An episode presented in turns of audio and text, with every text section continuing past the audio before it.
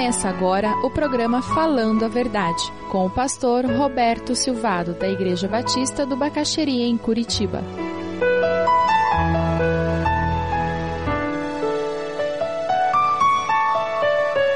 A cosmovisão influencia demais a maneira como nós vemos a vida. O desafio da cosmovisão cristã é nós enxergarmos todas essas coisas como pertencentes a Deus.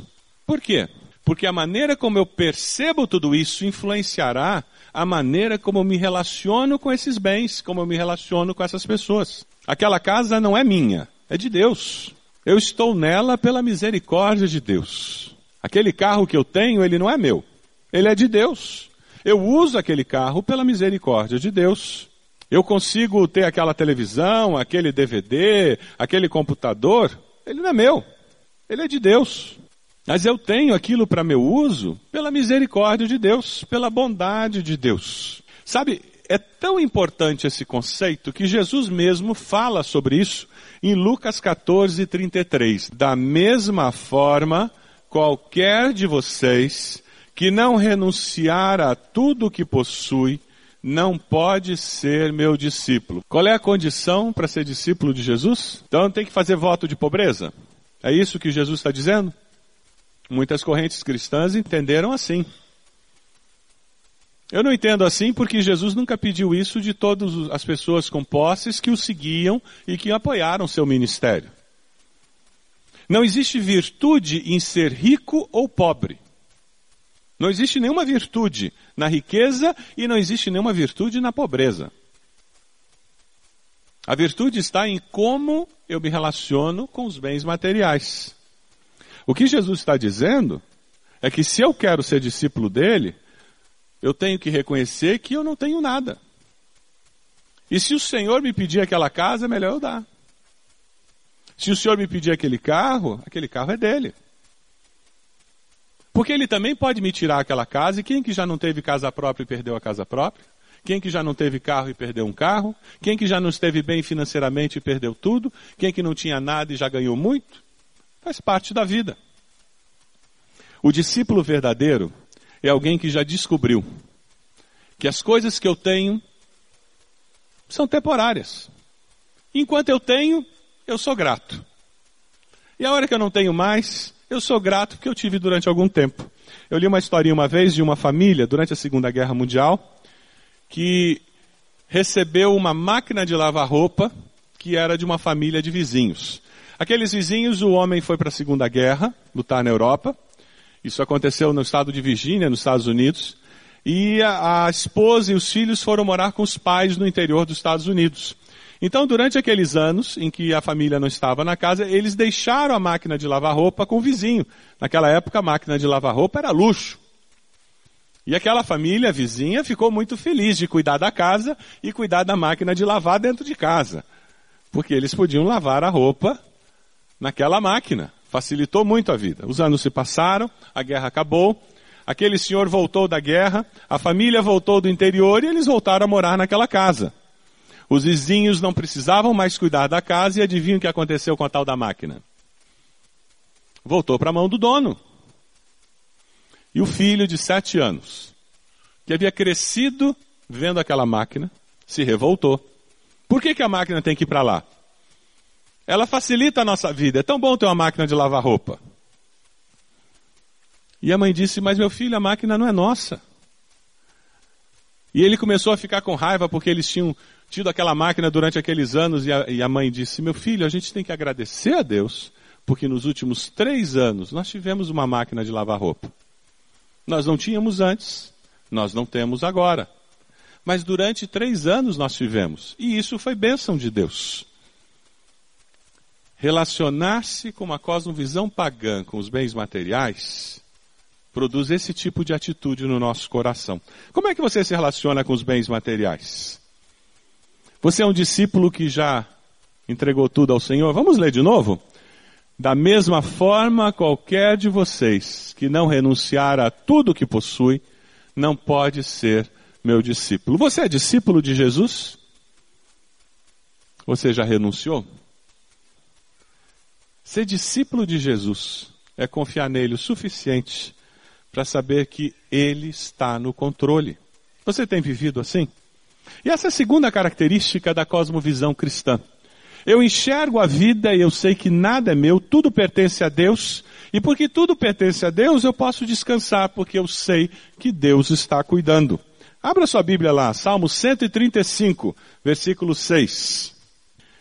Essa consciência da soberania de Deus nos faz falta às vezes. A gente fala pouco sobre a soberania de Deus.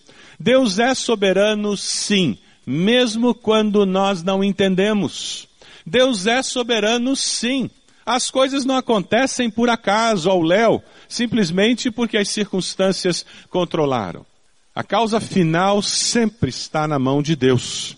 Salmo 135, 6 nos diz: O Senhor faz tudo o que lhe agrada nos céus e na terra, nos mares e em todas as suas profundezas. Deus não é um Deus alienado, jogando paciência num canto do universo, esperando a eternidade passar. Deus é um Deus presente, ativo. Abre a sua Bíblia lá em Daniel 4, 34, 35. O rei Nabucodonosor chega a uma conclusão muito importante. A mão do Senhor está presente nos eventos da nossa vida. E ele vê a mão do Senhor agindo, presente nos eventos da sua vida. Daniel 4, 34, 35. É interessante ver isso. A consciência que ele passa a ter de que Deus tem domínio, controle e que esse controle é eterno. E isso deve nos desafiar a olhar para dentro e dizer, Deus, eu estou confiando nesse controle, mesmo quando eu perco o controle, quando eu não enxergo esse controle, quando eu não estou vendo os resultados imediatos que eu esperava. Versículo 34, ao fim daquele período eu, Nabucodonosor, levantei os olhos ao céu e percebi que o meu entendimento tinha voltado. Então louvei o Altíssimo, honrei e glorifiquei aquele que vive para sempre o seu domínio é um domínio eterno. O seu reino dura de geração em geração. Todos os povos da terra são como nada diante dele.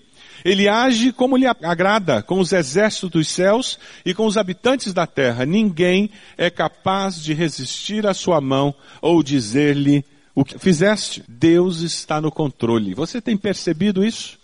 Essa soberania de Deus e tem descansado mesmo quando você não entende o que está acontecendo? Essa paz, essa tranquilidade que o cristão pode ter, vem de uma cosmovisão, de uma percepção da vida que reflete as Escrituras. É o pagão que fica ansioso, inseguro, achando que está sendo levado ao vento como uma folha em dia de tempestade. Nós podemos até ter o sentimento de que estamos sendo levados ao vento. Mas nós sabemos que esse vento é de confiança. Nós sabemos quem está soprando. Amém? É com essa certeza que o cristão vive. Abra sua Bíblia lá em Romanos 8, 27 e 28. Eu costumo dizer que é o texto mais fácil de citar e mais difícil de viver. A minha recomendação normalmente é não cite esse texto para os outros. Quando você vai visitar alguém enfermo, alguém que está passando por um problema muito sério, não cite esse texto. Deixe o Espírito Santo trazer esse texto à mente da pessoa. Porque Deus está no controle mesmo quando as circunstâncias estão muito difíceis. Versículo 27 de Romanos 8 diz: E aquele que sonda os corações conhece a intenção do Espírito, porque o Espírito intercede pelos santos, nós, de acordo com a vontade de Deus. Sabemos que Deus age em todas as coisas. Sublinhe essa frase. Sabemos que Deus age em todas as coisas, para o bem daqueles que o amam dos que foram chamados de acordo com o seu propósito. Nada é desperdiçado por Deus. Até os nossos erros, as nossas rebeliões, até a nossa revolta, a nossa desobediência. Deus consegue, no seu poder, na sua força, na sua sabedoria, transformar em uma experiência que produz amadurecimento, que produza crescimento e produza bênção. Porque Deus é um Deus que faz o impossível acontecer. Se você deseja adquirir a mensagem que acabou de ouvir, ligue para 41 3363 0327. Mencione o título ou o dia da mensagem e envie um e-mail para vida@ibb.org.br.